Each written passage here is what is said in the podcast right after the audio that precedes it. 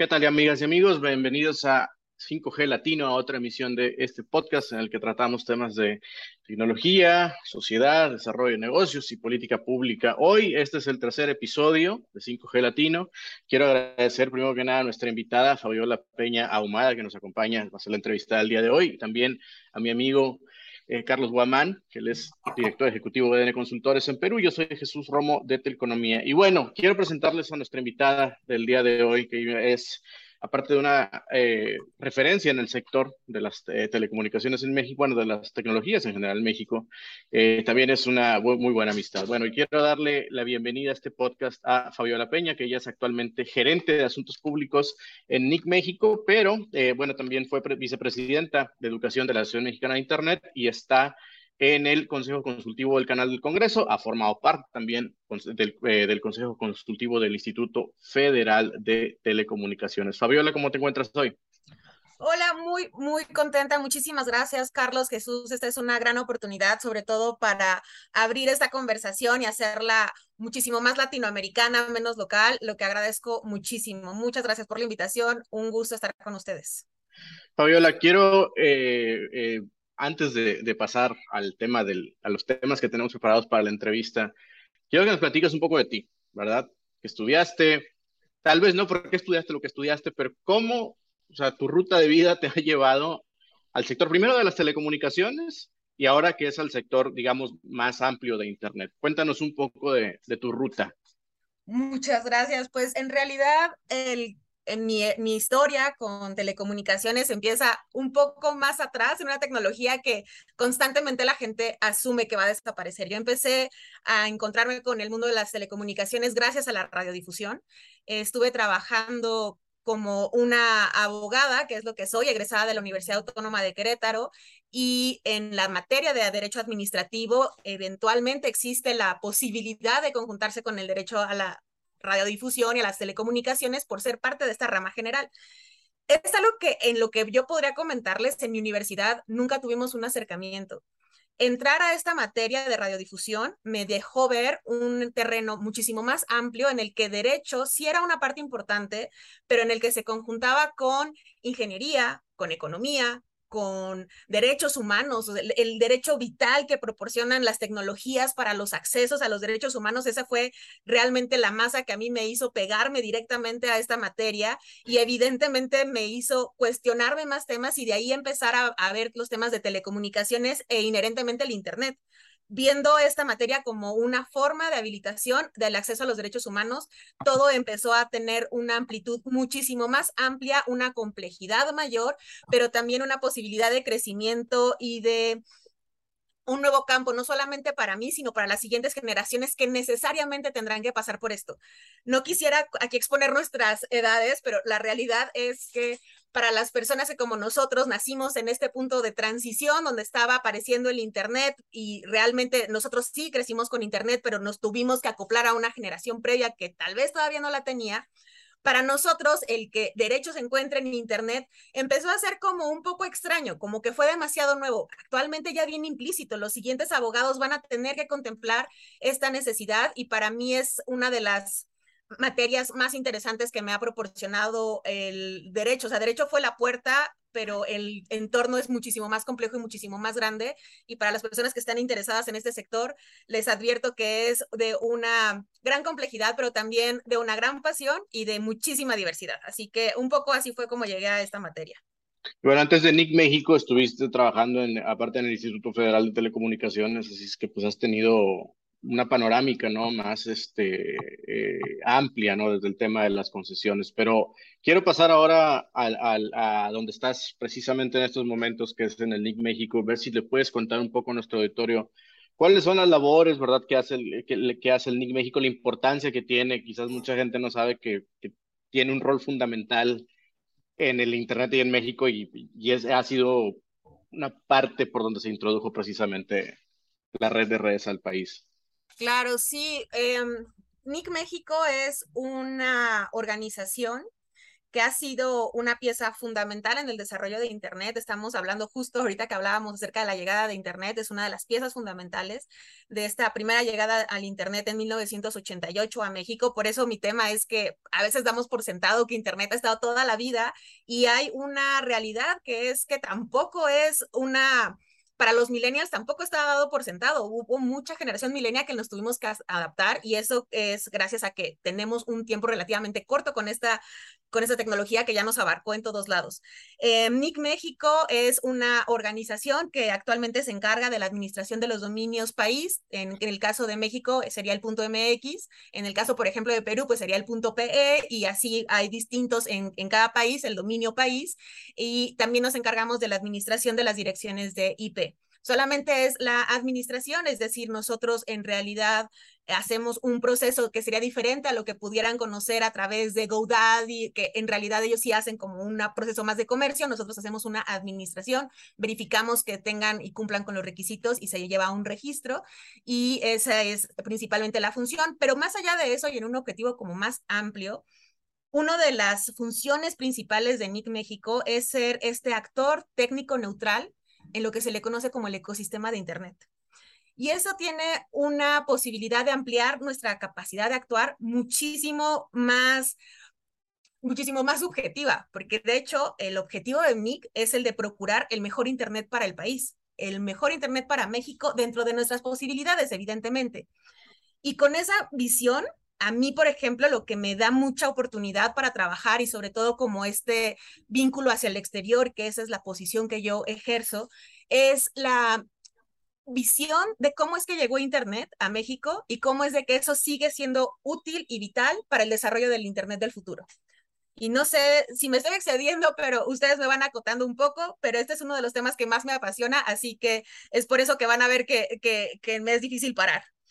A mí me sorprende mucho que la llegada del Internet a, a, México y en realidad al mundo, porque fue replicado en muchísimos lugares, tenía que ver mucho con las universidades.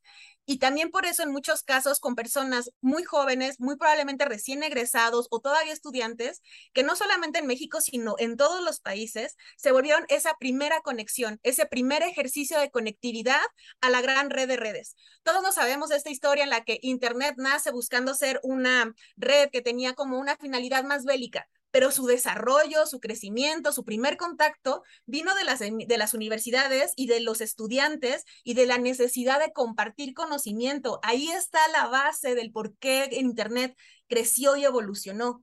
Ahí es donde nace y por lo tanto para mí define su naturaleza y define su camino a seguir a mí me, me, me, me, generaba como muchísimas dudas, o sea, muchísimas preguntas el saber qué motivó a estas personas a generar la primera conexión, ¿no? ¿Qué, ¿Qué te hacía dedicarle tiempo a un proyecto que podría salir bien o que podría ser un total y rotundo fracaso? Y siendo ingeniero en tus primeros pininos, pues tal vez tienes más oportunidad de aventarte y de no tener miedo, pero creo que lo que hicieron tal vez no se ha maximizado en el punto de transformar en el mundo. Y eso fue lo que hicieron. Estudiantes hicieron la primera conexión, logrando llevar a un país a otro nivel y abriéndole oportunidades múltiples. Y creo que eso es muy valioso. Y me resulta importante comentar esto, sobre todo para las nuevas generaciones, que a veces pudieran considerar que en Internet ya todo está dicho, ya todo está dado, pero no, gran parte de que Internet sea relativamente joven y gran parte del origen de Internet y de cómo se ha desarrollado es que Internet sigue siendo un espacio para construir y para dar y para hacer y para modificar. Internet para los que lo conocimos cuando estaban haciendo y siento que esto no, no, me favorece para cuando, cuando vaya a decir mi edad, pero realmente para los que nacimos en, en estos años 80 y vimos cómo Internet en un inicio eran como, basta, como, un, como un espacio amplio, un poco con espacios aislados donde había muchísima oportunidad de crecer y de construir. Y después creo que las generaciones de, de, ahora voltean a verlo como si ya todo estuviera hecho y ya no hay espacio para ellos. Esa no es la realidad. Oye, sí. Fabiola, y bueno, primero Carlos, ahorita. Sí, gracias Jesús. No, justamente, ¿no? Eh, es, es muy interesante cómo puedes tomar como punto de referencia el recorrido que lleva ya de varias décadas del de, Internet eh, en México. Ciertamente este programa se llama 5G Latino y México, por supuesto, es un referente eh, en la región, por un lado, y por otro lado, una forma de poder prospectar eh, de manera realista lo que se viene con 5G es primero comprender bien todo el recorrido que hemos llevado hasta ahora. En ese sentido, en estas décadas que lleva ya el Internet en México desde el primer punto, donde, donde, tuvo ciertos orígenes, con ciertas motivaciones, hasta el momento de hoy. ¿Es posible reconocer en esta trayectoria que lleva Fabiola en, en el sector algunos hitos, algunos puntos de quiebre? Es decir, por ejemplo, en servicios móviles hemos pasado por 1G, 2G, estamos actualmente con un crecimiento muy fuerte en todos los países de la región en 4G en ese sentido, pues, ¿te animas a, más o menos identificar algunos hitos en estos 30 años que lleva el Internet en México, donde que, reflejen cómo ha ido dando saltos hasta lo que hoy eh, representa para todos los ciudadanos? Y, antes de que responda la pregunta de Carlos, dile al auditorio en qué lugar de México se hizo y en qué institución la primera conexión a Internet. De hecho, sabía y lo iba a pensar, es como esta pregunta está enfocada para el orgullo regio, pero... Quiero, que, quiero que lo escuche Carlos y quiero que lo escuche bien el auditorio. Adelante, ah, Fabiola. Se tiene que reconocer que fue en Monterrey, Nuevo León, es parte del orgullo regio que se haya hecho la primera conexión y de hecho ustedes pueden buscar en las hemerotecas del norte las reseñas que se hicieron de esta primera conexión y es bastante cómico ver cómo es que se tomaba, o sea, sí se le dio un espacio y hubo una página grande, pero se hablaba como de un logro muy técnico, muy, o sea, muy limitado a, a, a una personas interesadas específicamente en, en temas de ingeniería o en temas de desarrollo. Y actualmente esa nota que parecía cualquier cosa, pues marca el inicio de la transformación en el país. Y sí, es un logro del orgullo regio. Y, de muchos este, regios, de hecho. De mucho, es, un orgullo. Yo vivo aquí cerca. mi primer contacto con Internet, bueno, mi primer no necesariamente, pero de mis sesiones más prolongadas de Internet en esos momentos eran en, las aulas de arquitectura del TEC de Monterrey, que una tía mía es profesora hace mucho tiempo y yo recuerdo perfectamente usar las computadoras de ahí o una laptop y era para bajar, me acuerdo, temas de Windows 95. Pero bueno, ahora sí, pasamos a la, a la, a la pregunta de Carlos, por favor.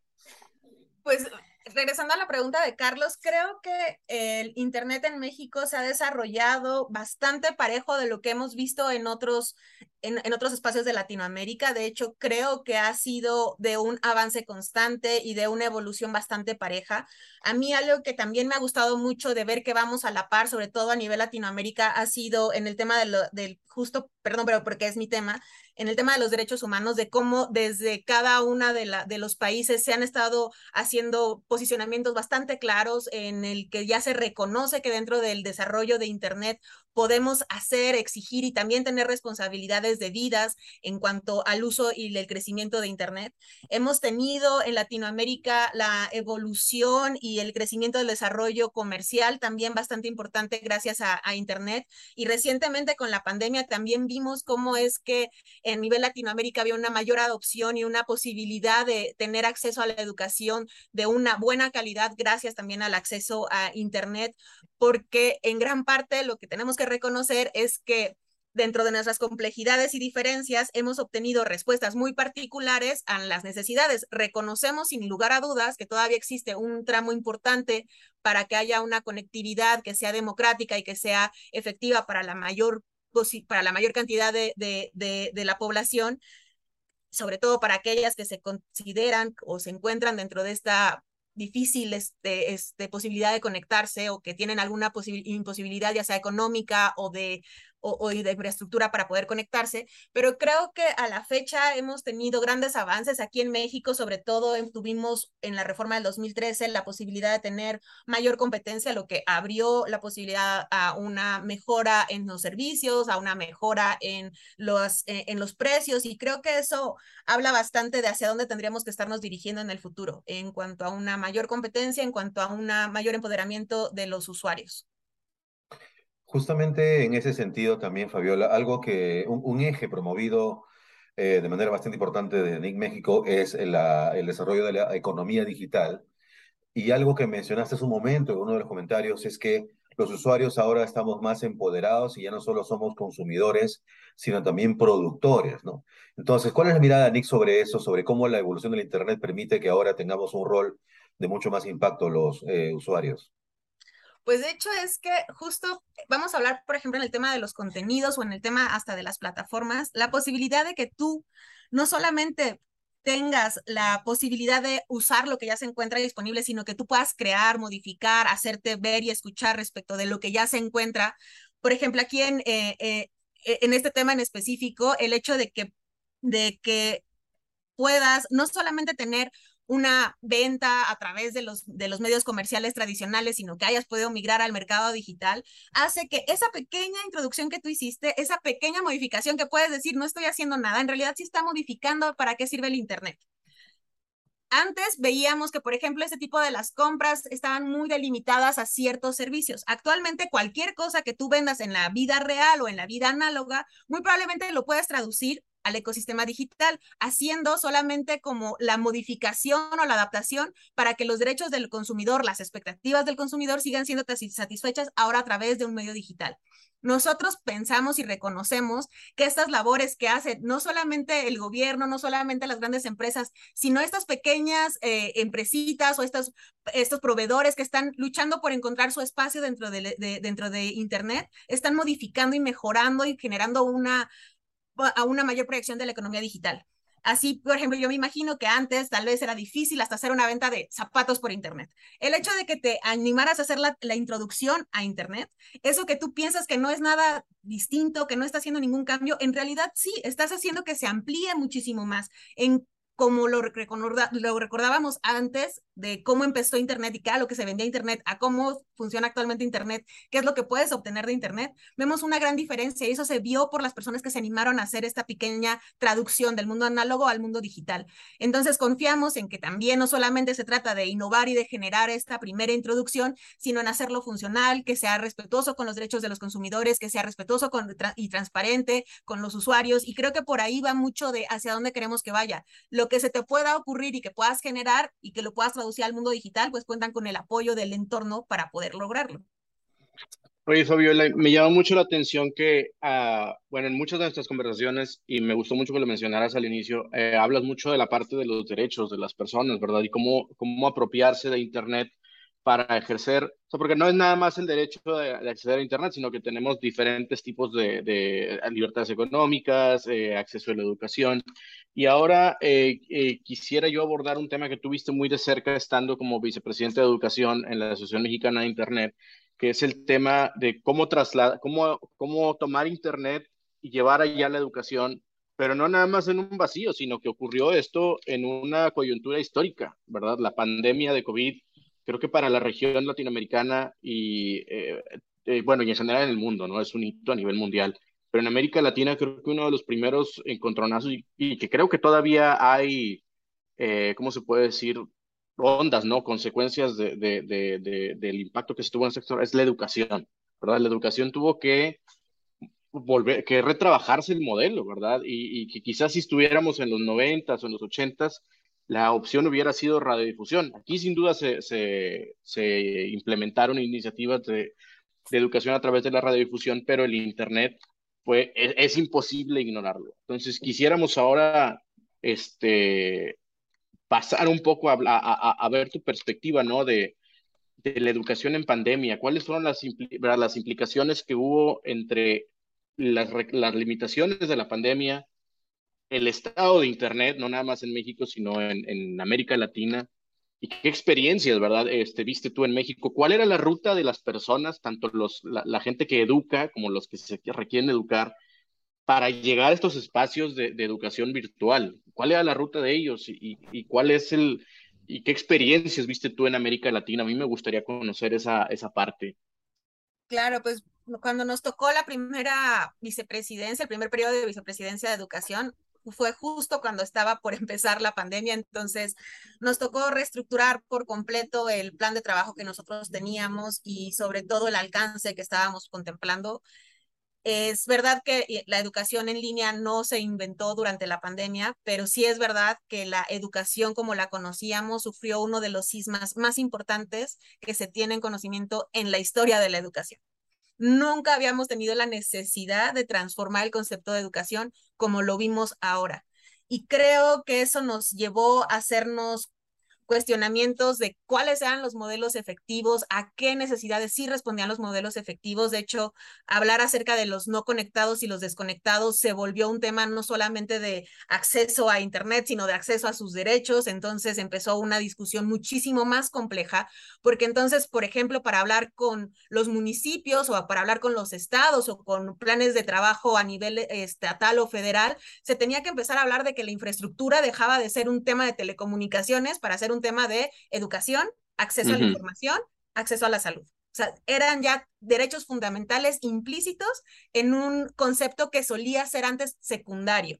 El tema de educación nos permitió ver cómo había una necesidad de innovación y de generación de resultados muy particulares para las escuelas. A muchas escuelas, por obvias razones, aquí en México, y, me y sé que esta es una realidad compartida con mucha latinoamericana en cuanto al tema de recursos económicos, sobre todo para la educación pública, muchas no se encontraban preparadas para una migración digital. Y hasta la fecha ha habido todavía rezagos de esas fallas. Hay que hablar de un tema que es importantísimo. Cuando hablamos de los fallos o de las problemáticas sufridas en la pandemia, las consecuencias, si bien tenemos una visión de las que son inmediatas, las consecuencias del tema del no acceso a la educación tienen efectos transgeneracionales y de además que, se repercuten en el Producto Interno Bruto. Las afectaciones, los no tomadas en cuenta que tengamos durante la crisis, las vamos a seguir viendo reflejadas en muchísimos años después, en muchísimos temas más el punto que nosotros hemos observado, que nosotros llegamos a platicar con los maestros durante el inicio de la pandemia, en gran parte era a diferencia de lo que se podría llegar a pensar, era que muchos de los maestros no se sentían que estuvieran lo suficientemente capacitados para poder hacer la transición del modelo presencial al modelo digital. No se trataba solamente de que ahora la clase la darás a través de Internet, es cambiar el modelo educativo y ese era uno de los temas principales que nosotros nos enfocamos durante la pandemia. No es solamente que el medio se cambió, es cómo transmites el conocimiento ahora a través de un modelo que no te permite la cercanía, que no te permite la empatía, que no te permite el acercamiento ni siquiera emocional, ni siquiera de atención, donde los alumnos ahora se encontraban en una casa en crisis con problemáticas que no permitían tal vez contemplar la misma atención que podrían haber tenido en las aulas y los maestros tenían que luchar ahora con una problemática muchísimo más compleja. Y creo que a partir de ahí, cuando nosotros regresamos después con los maestros a preguntarles qué era lo que habían observado, es que ellos hablaron de la necesidad de crear espacios o foros donde las mismas escuelas y los mismos maestros para sus mismas escuelas pudieran generar soluciones, laboratorios de educación digital que nacieran por y para esa misma comunidad educativa y que muy probablemente podrían ser replicables. De hecho, lo que se busca es eso, sobre todo cuando en Latinoamérica compartimos muchísimas problemáticas y también a nivel mundial donde podríamos fácilmente hacer esta extrapolación y poder tener resultados generales. Pero eso me llamó a mí bastante la atención, la necesidad que nació de los maestros de poder compartir las experiencias y de poder compartir las soluciones que ellos estaban implementando y la necesidad que ahora tienen ellos de ser escuchados. Porque sí es verdad que durante la pandemia tuvieron que tener un proceso ellos los maestros, los que tenían la necesidad de compartirle a los alumnos, ellos tuvieron que tener un proceso de educación también. Y entonces teníamos el proceso de educación de los maestros, el proceso de adaptación de los alumnos, el proceso de acompañamiento de los padres, y es entonces que vimos que no se trataban de soluciones que pudieran venir de solamente un actor, tenían que ser conjuntas. Y eso es algo que para los que estamos en el entorno de Internet es bastante común. Las soluciones, así como las problemáticas, suelen ser colaborativas. Es decir, las problemáticas no porque así lo querramos, pero suelen ser de múltiples actores y así también las soluciones tienen que implicar a muchísimos actores. En México, por ejemplo, llegamos a ver problemáticas que han resonado desde hace mucho tiempo, pero que ahora se volvieron muy importantes. En México, Carlos, para tenerte un poco de contexto, en, a nivel municipal, las, las autoridades locales tienen la posibilidad, más bien el derecho, de poder establecer trámites para la instalación de infraestructura dentro de su territorio.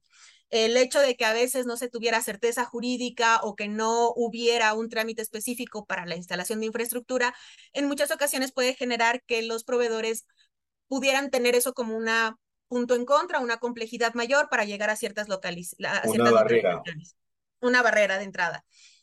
Y esto que antes podría haber sido un problema que no llegaba a ser de la complejidad que, que después resultaron tener, pues resulta que sí, que ahora necesitas establecer certeza jurídica, garantizar que el, que, que el proveedor pueda establecerse, que tengas una, un trámite claro y específico, que tengas un cobro de derechos que no sea variable, que pudieran darle al proveedor la posibilidad de establecer un plan a largo plazo, pues eso resultó que ahora era muy importante para el tema de educación. Era un, una situación muchísimo más compleja. Y ahí veías entonces que el municipio tenía que entrarle. También tenías que ver que la Secretaría de Educación Pública tenía que contemplar el cambio del modelo educativo. Entonces ya tienes a una autoridad local, a una autoridad federal, tenías que contemplar que realmente hubiera una posibilidad de acceso por parte de las personas para pagar el servicio. Entonces tenías una, a, a esto voy con que era una problemática muy compleja que necesitaba que muchos actores se introdujeran y buscaran soluciones.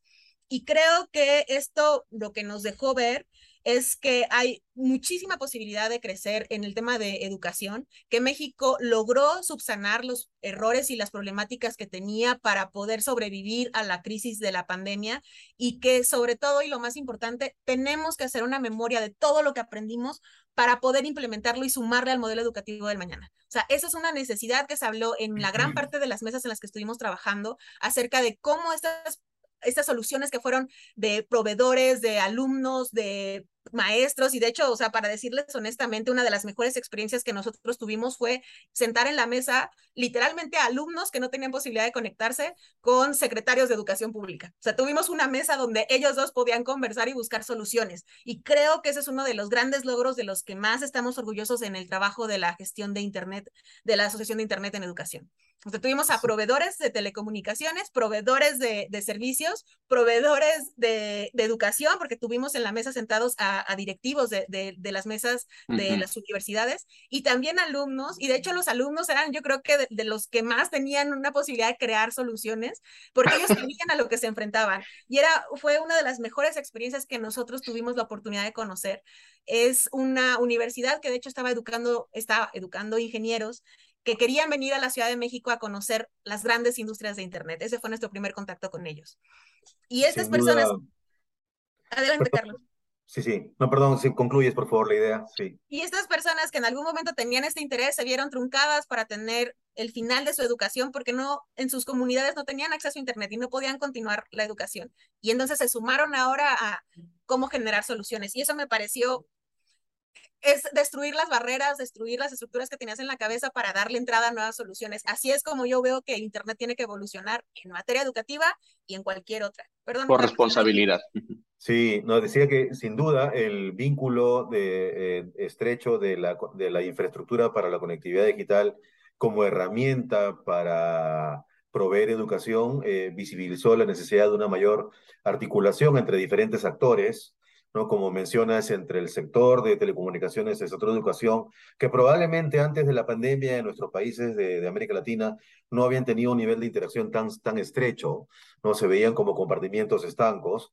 Entonces la pandemia creó, eh, visibilizó esa necesidad y también entre las autoridades federales o nacionales, según corresponda, ¿no? Y los gobiernos locales, ¿no? Que tienen un rol importante, como el que has mencionado, eh, a través del facilitamiento de la tramitología, eh, incluso a, a, través de la creación, como ocurrió en algunos países de la región, de procedimientos uniformes entre gobiernos locales, como para que los operadores puedan tener mucha mayor eh, fluidez en este despliegue de infraestructura tan importante. Y otro concepto que has mencionado, Fabiola, que es crucial, es cómo eh, el impacto de la, de la educación o, la, o, de la falta de acción respecto al, uso, al, al aprovechamiento del Internet como herramienta para la educación puede tener un impacto transgeneracional, lo mencionaste, y también el Producto Interno Bruto, ¿no? Y, y, quizás le podríamos agregar el impacto sobre la competitividad, que es un concepto mucho más duradero en el tiempo, ¿no? Que, que el PIB, que es un indicador más bien de carácter anual. La competitividad es un concepto mucho más sostenible, vinculado al, al desarrollo económico y social de nuestros países, tomando en cuenta que, como bien sabemos, estamos en este en un momento de la cuarta revolución industrial, término que cada vez lo conocemos más, pero y que significa en buena cuenta que la esencia del, del, del, del, desarrollo de los países ya está basado ya no en la maquinaria, ya no en la capacidad de cómputo, sino en las personas, ¿no? Y las personas deben tener una educación de la más alta calidad para que puedan impactar en el progreso de sus eh, respectivos, eh, respectivas naciones. En ese sentido, ya, transcurridos ya algunos años desde la pandemia que empezó en el año 2020, ya tenemos dos años encima de muchos aprendizajes. ¿Cuánto de este aprendizaje crees que ya se ha traducido en acciones reales y un cambio en el, en el, en el modelo, tal como mencionaste hace un rato? Mira, lo que nosotros hemos visto, y eso me parece muy importante, es que asociaciones que suelen tener una de las visiones más amplias, en este caso la NUYES, que es la que tiene el mayor número de afiliados de estudios superiores, ya están haciendo análisis sobre lo que sucedió durante la pandemia. Eso me parece importantísimo. Ya están haciendo estudios que reflejan esta información. De hecho, son afortunadamente aliados de la Asociación de Internet y entonces trabajamos de manera conjunta en muchísimas ocasiones.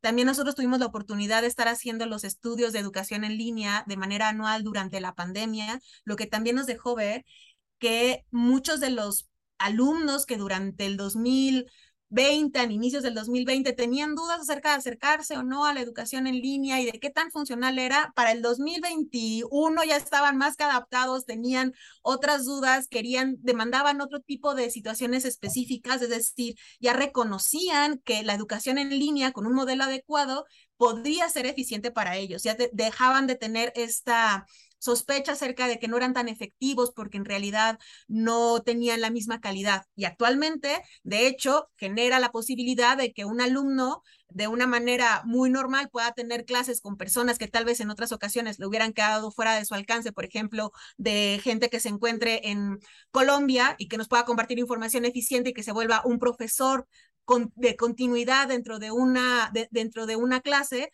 sin que tengamos la necesidad de trasladarnos o de generar un mayor costo. Creo que democratiza y hace muchísimo más simple el acceso al conocimiento y eso lo vieron los alumnos y eso también lo empezaron a ver los profesores. Y esas sumas se quedaron ya dentro de los planes que están planeando para los siguientes años y sobre todo también para ver hacia dónde deberíamos de estar enfocando las habilidades que les enseñamos a los alumnos. Empezamos a ver que tenía que haber una responsabilidad del alumno cuando se encontraba de manera remota en el tiempo que él determinaba para su propio aprendizaje, en cómo se hacía una necesidad de generar la misma comunicación que en lo presencial, pero ahora a través de lo digital y cómo hacer eficiente esta compartición de conocimientos, no solamente con el profesor, sino entre alumnos, de cómo generar comunidad a la distancia. Y esos aprendizajes afortunadamente se han quedado y es lo que hemos estado nosotros observando, que claramente se necesita muchísimo más apoyo. Evidentemente necesitamos que esto se haga a manera federal, que se hagan pláticas y foros donde se pudieran rescatar todos los conocimientos adquiridos y formarlos parte de manera continua para el futuro. De hecho, en alguna reunión en la que tuvimos la oportunidad de participar durante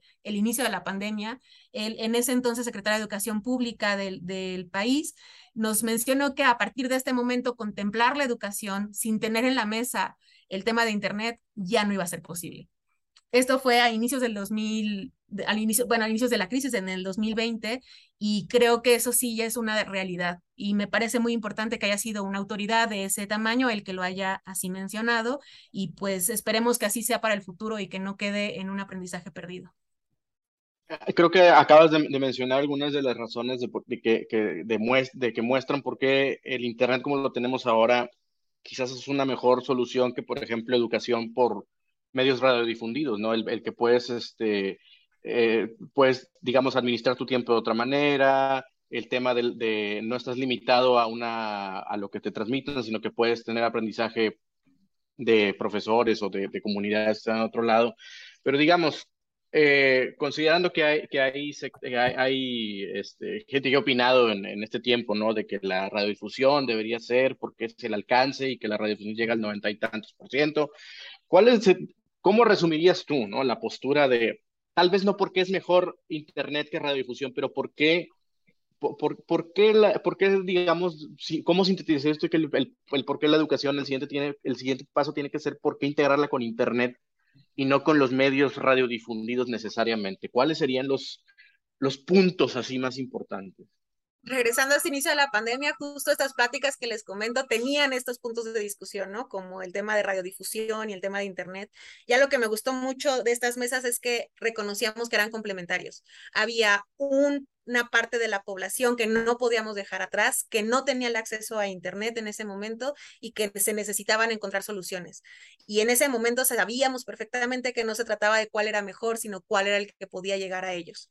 Y creo que también es cierto y no podemos dejar atrás que ha habido una constante evolución en el tema de educación a través de la radiodifusión, sobre todo en televisión, como hemos tenido la telesecundaria, que es histórica y que ha sido un referente durante muchísimos años y es un modelo que ha funcionado con sus fallas claras y con sus aciertos grandes, pero que sí ha sido probado en nuestra población por lo menos de manera eficiente, evidentemente sabemos con las, con las problemáticas que conlleva.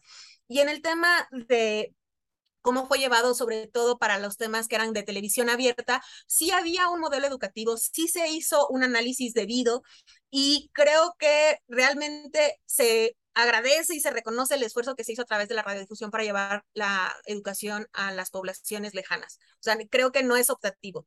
Y por el otro lado, también en el tema de Internet, creo que lo que nos hace falta es reconocer los grandes logros que ya teníamos. Por ejemplo, en México hemos tenido durante 10 años uno de los modelos más eficientes de prepa en línea, que es prepa en línea del sector público. Es, ha sido uno de los modelos más exitosos de, de, preparatoria y que realmente tal vez no era tan conocido. La empieza la pandemia y durante la pandemia la gente se acuerda que existía este modelo y todos los que venían de escuelas privadas empezaron a, a proponerse para entrar a la convocatoria de preparatoria en línea porque ya sabían que era aprobado. Llevábamos 10 años con un modelo súper eficiente, muy estructurado, elaborado por la Secretaría de Educación Pública.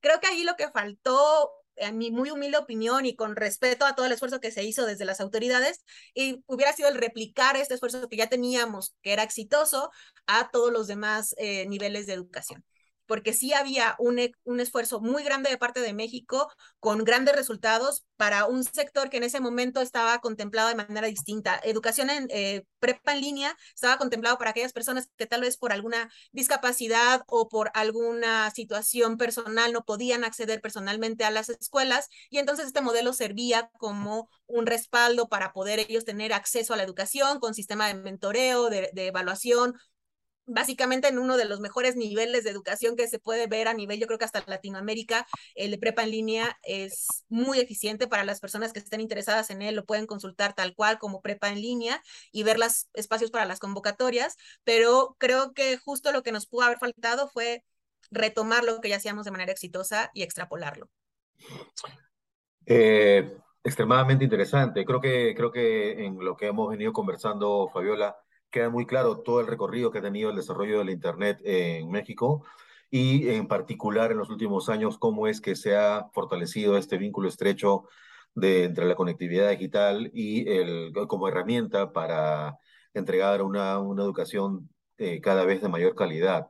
Eh, no quisiéramos concluir la, la, conversación sin, sin pues recoger la visión de futuro que tienen ustedes eh, en México sobre qué desafíos al frente tiene el desarrollo del Internet eh, de, en, en, el país, en México, sobre todo tomando en cuenta que según un estudio publicado hace pocos meses por la Asociación de, de Internet, eh, queda, queda reflejado que existe todavía alrededor de 30 millones de, de mexicanos que no usan Internet y eh, cuando uno revisa además las razones para el no uso, dos de estas razones eh, están vinculadas al desconocimiento, de cómo usar Internet y al desinterés, que no sé si es una forma de desconocimiento. Finalmente, eh, entre ambos eh, son eh, factores que en alguna medida están vinculados.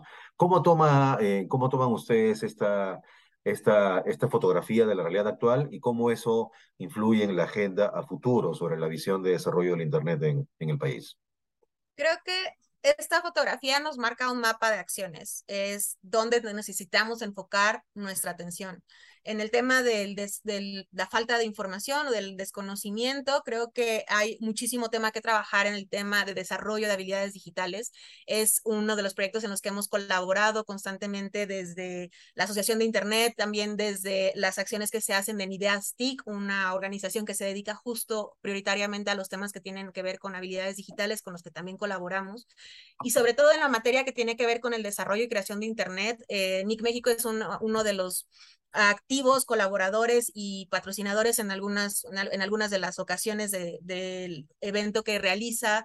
Eh, perdóname, Patrones Hermosos, la organización Patrones Hermosos, que busca hacer que las siguientes generaciones encuentren su espacio dentro del desarrollo de Internet y de las tecnologías TIC. Y es una acción que va enfocada sobre todo a la niñez, a la niñez eh, femenina. De hecho, es una de las actividades que tienen como una, un público muy específico, pero justo porque sabemos que para que el Internet sea un espacio seguro para todos, todos tenemos que participar en la construcción de él. Se, es una de las realidades que más me entusiasma del por qué realmente aprecio mucho trabajar en donde trabajo y es que sabemos que podemos hacer algo en la transformación. Cuando te dicen, ¿hacia dónde crees que va el Internet? Muchos asumen como en ese plano fatalista, ¿no? Como, pues tal vez nos vayamos a una radicalización o vayamos, en realidad, hacia dónde va el Internet lo definimos nosotros, los que consumimos y los que subimos, eh, o sea, en tanto en la bajada como en la subida de Internet. Ahí está nuestro papel, también nuestra responsabilidad, están nuestros derechos y también nuestras obligaciones. En hacia dónde va el Internet, si lo vemos de una manera negativa, pues significa que tal vez es hacia donde nosotros permitimos que fuera. Hay que tener la visión en la que nosotros somos responsables de la construcción del Internet. Es la única forma de hacer de esto un mejor lugar.